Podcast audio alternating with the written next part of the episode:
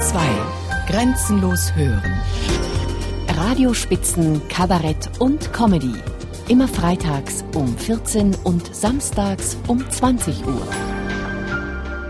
Herz Kasperls Altstadtfunk hieß Jörg Hubes erstes Programm, mit dem er zusammen mit seiner damaligen Partnerin Elisabeth Fall 1975 in der Münchner Lach- und Schießgesellschaft auftrat, vor nunmehr über 30 Jahren. Das war der totale Flop. Wenn ich mich daran zurückerinnere, graust es mir noch heute. Na, jedenfalls haben wir dann acht Vorstellungen gespielt und habe ich gesagt, na, also dieses Martyrium machen wir nicht mit. Es war Sommer, es sind eh keine Leute gekommen. Wenn, dann waren es die falschen Leute.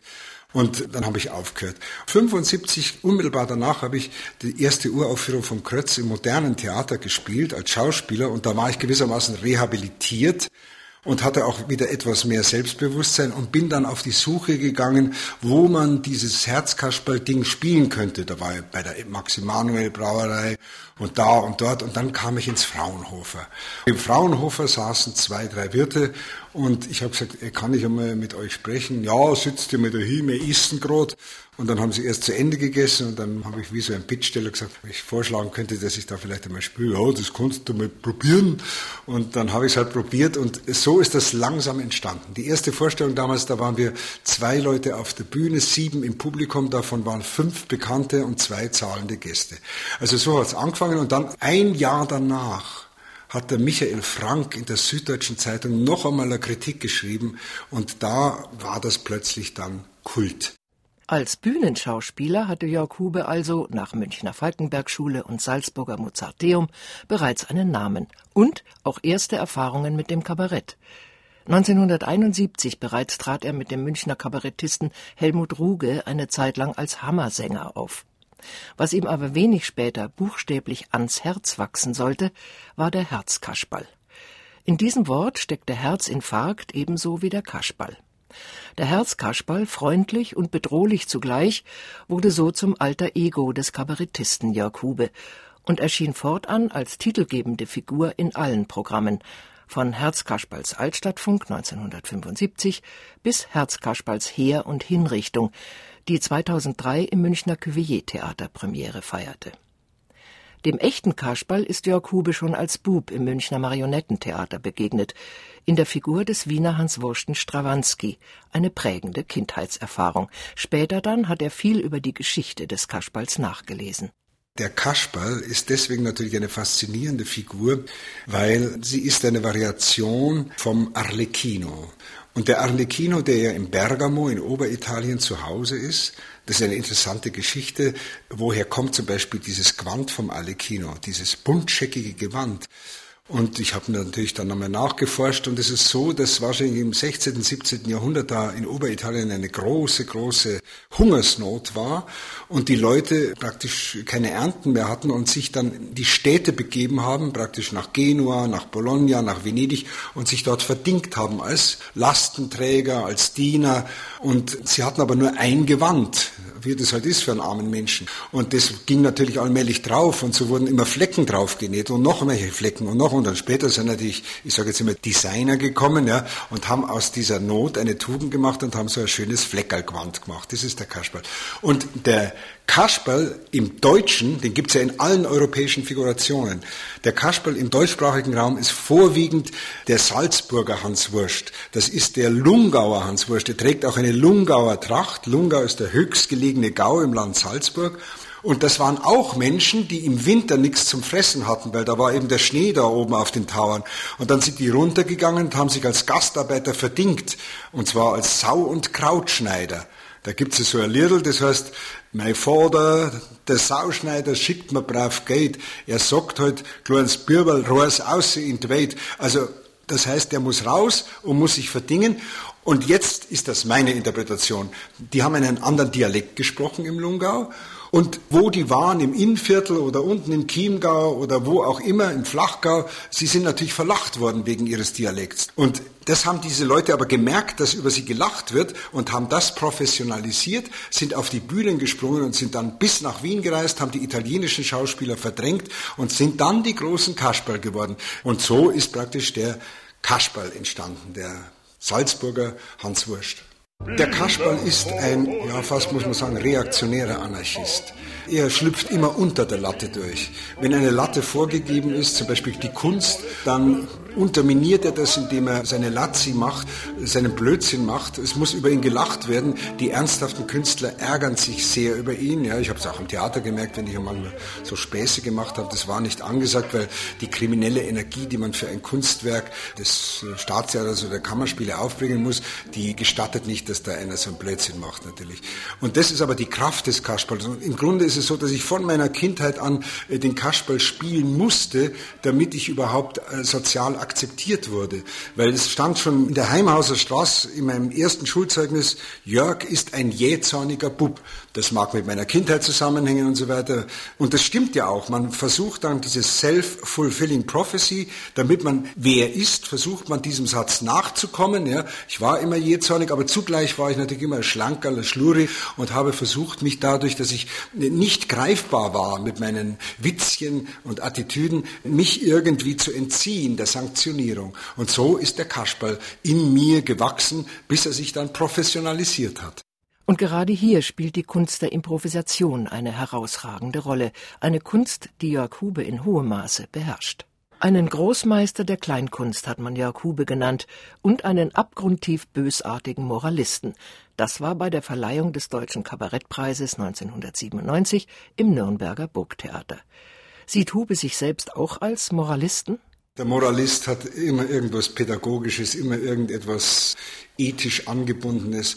Ich vermute, das ist auch etwas, was mit der Kindheit zusammenhängt, mit der Sozialisation. Also ich bin eigentlich in einem evangelischen Haus aufgewachsen. Also jetzt nicht bei Pfarrers oder so, aber meine Mutter war evangelisch.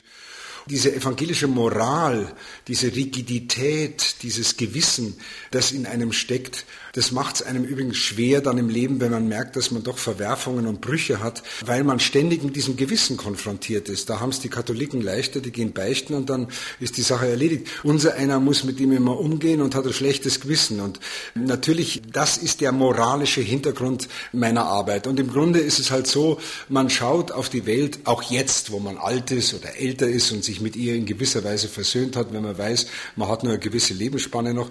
Aber das halbe Leben habe ich auf die Welt geschaut und haben gedacht, es ist ungerecht. Es ist ungerecht, wie satt wir leben, wie gut es uns geht, wie schlecht es manchen Menschen geht und wie viele Menschen betrogen werden durch die Politik, durch die Ökonomie. Und diese Wut, diese unbändige Wut, zusammen mit einem gewissen moralischen Anspruch, die hat sich halt in mir artikuliert und dann auch als Kasperl, als Kabarettist artikuliert. Jörg Hube mutet seinem Publikum einiges zu. Vor allem aber möchte er es zum Nachdenken verleiten. Über die Wirkung seines Tuns macht er sich dennoch keine Illusionen. Man kann sein eigenes Unwohlsein artikulieren, man kann an die Menschen, die im Theater sitzen, appellieren, aber da ist das ein Mühe, was man an Wirkungsmöglichkeit hat. Insgesamt äh, wird man das nicht können. Nein, es ist eher so, dass man das zu seiner eigenen Hygiene betreibt. Die Benennung des Ist-Zustandes, der führt einem evident vor Augen, demoralisiert unsere Gesellschaft ist. Und das löst ja auch bei manchem Abwehr aus, bei anderen wieder höchste Freude, dass überhaupt jemand das nochmal artikuliert. Ja? Und bei mir war es auch so. Ich habe natürlich immer auch diesen Rückschluss auf mich selber gezogen. Also es war nicht das Feindbild nur der Politik oder nur der Banker oder wer auch immer, das mich bewogen hat anzugreifen, sondern auch meine innerste Verfassung. Ich habe immer versucht, das rückzukoppeln auf mich, denn ich habe sehr früh, natürlich in banalisierter Form, wir nennen das heute Küchenpsychologie, habe ich mich mit Sigmund Freud beschäftigt und mit C.G. Jung und so weiter, mit Adler und habe also die Psychoanalyse doch als ganz wesentlich für die Möglichkeit des eigenen Umgangs mit mir betrachtet. Und so ist auch immer natürlich der Angriff gegen die anderen, der Angriff gegen mich selbst da gewesen. Und das ist nun wieder etwas, wo sich das Publikum einklinken kann und manchmal ihm der Atem stockt, wie er mir ja auch manchmal gestockt hat beim Niederschreiben. Und übrigens, das ist ja immer die Frage, didaktisch, was ist dem Publikum noch zumutbar? Wo geht der Rollladen runter und keiner will es mehr wissen? Oder was kann ich noch wie vermitteln? Das sind Fragen, die sich jeder Lehrer stellen muss in seinem Curriculum und natürlich im Grunde auch jeder ernsthafte Kabarettist. Jörg Hube ist mittlerweile 65 Jahre alt und steht seit Jahrzehnten auf der Bühne, als Schauspieler und als Kabarettist.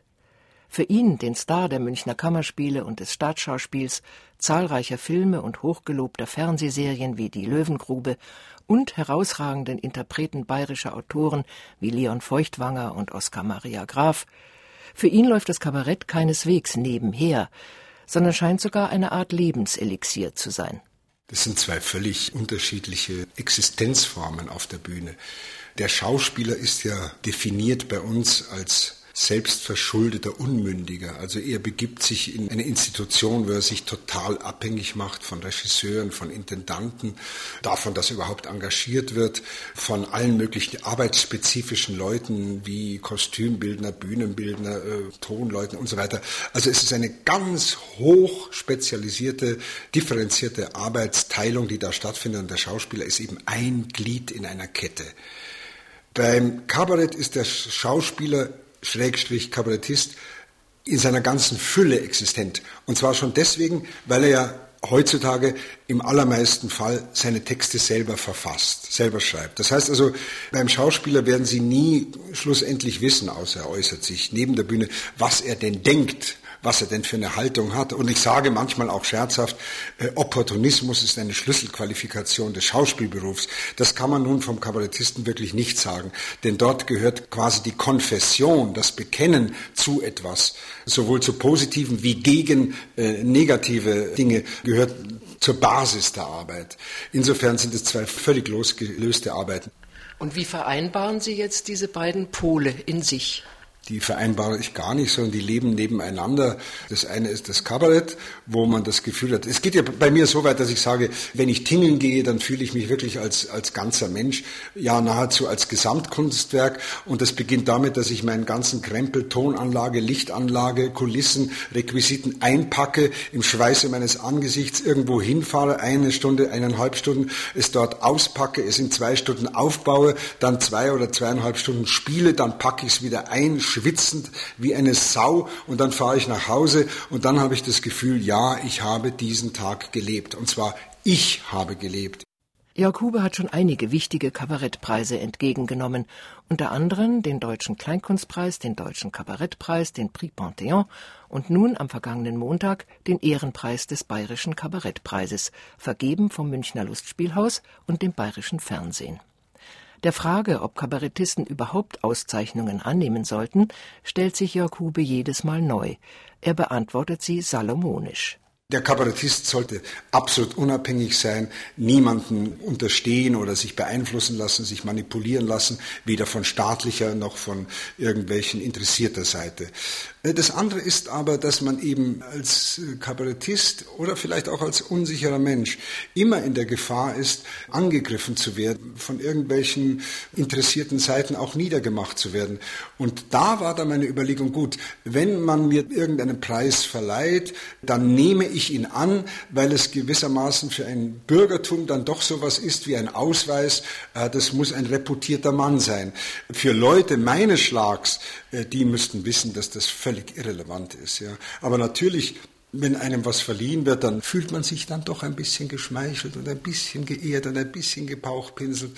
Und wie gesagt, es ist so eine Sicherheit gegenüber Spießern, die sagen, was ist der Kabarettist, Schauspieler, um Gottes Willen. Jörg Hube nahm also den Bayerischen Kabarettpreis artig dankend entgegen, und der Karikaturist Dieter Hanitsch hielt die Laudatio auf seinen Freund und den Interpreten des beliebten Politcomics Großer Max über den fiktiven CSU-Politiker Max Froschhammer im bayerischen Fernsehen. In Bildern, wie es sich für einen Mann des Zeichenstifts gehört. Für Radiospitzen erklärte sich der eifrige Kabarettbesucher und Kenner Dieter Hanitsch zu einem kurzen Gespräch über Jörg Hube bereit. Ich habe ihn kennengelernt auf der Bühne, also nicht ich auf der Bühne, sondern er auf der Bühne, eben als, als Hammersänger äh, mit dem Helmut Ruge zusammen. Das Duo hat nicht sehr lange gehalten. Äh, ich glaube unter anderem deswegen, weil der Helmut Ruge, der Texter war von, von dem Kabarett damals, es nicht so gerne gesehen hat, dass sein Partner ihn auf der Bühne ständig fulminant an die Wand gespielt hat. Helmut Ruge, ein glänzender Texter, aber als, sage ich mal, Darsteller nicht so wahnsinnig klasse. Zumindest wenn man neben einem Jörg Hube auf der Bühne steht, hat es jeder schwer. Das muss ich schon auch dazu sagen. Also Jörg Hube war also ein, ein Sturm auf der Bühne, der hat einem die, die Gänsehaut über den Rücken äh, gejagt und da hat man gesagt, das ist mal, das ist, wird mal ein ganz großer. Und seit dieser Zeit kennen wir uns und seit dieser Zeit darf ich sagen, sind wir sehr gute Freunde. Was macht denn jetzt für Sie die besondere Qualität des Jörg Hube auf der Bühne als Kabarettist aus? Jörg Hube als Kabarettist auf der Bühne hat natürlich einen riesen, nennen wir es mal, Wettbewerbsvorsprung gegenüber anderen Kabarettisten, die ja in der Regel, wenn sie Texter sind, nicht vom Schauspiel kommen. Also sie haben es dann Learning by Doing gemacht, sie sind mehr oder weniger gut, sie haben es mit Zeit gelernt, aber sie sind immerhin Kabarettisten, die man auf der Bühne mit ihren Texten zusammen genießen kann. Jörg Hube ist einer, der vom Theater, von der Ausbildung herkommt. Das ist ein sensationeller Darsteller, ein Schauspieler, den man auf Bühnen ja viel gesehen hat und immer noch sehen wird, der natürlich, wenn er dann zusätzlich noch gute Texte hat, praktisch überhaupt nicht zu übertreffen ist. Das ist sein Riesenvorteil. Er spielt ja alles an die Wand, weil er es halt auch kann und weil er ein gigantisches Talent ist und ein Riesenschauspieler ist. Welche Kabarettisten sind denn ähnlich gute Schauspieler? Niemand. Ich glaube auch, dass er sich äh, unterscheidet in seinen Texten. Jörg Hube ist, wenn man so will, nicht der Journalist unter den Kabarettisten. Also die Journalisten unter den Kabarettisten, die ein Programm schreiben, möglicherweise für ein halbes oder für ein ganzes Jahr und dann aktualisieren, je nachdem, was passiert. Sonst, sonst ist es ja eigentlich stinklangweilig, das kann man ja auch nicht durchziehen. Ist bei Jörg Hube praktisch, also wenn man so will, deswegen nicht notwendig, obwohl er natürlich aktuelle Dinge auch einbaut, weil er letztlich immer sozusagen an die ja, an die Grundfragen unserer Gesellschaft und an des Menschen geht.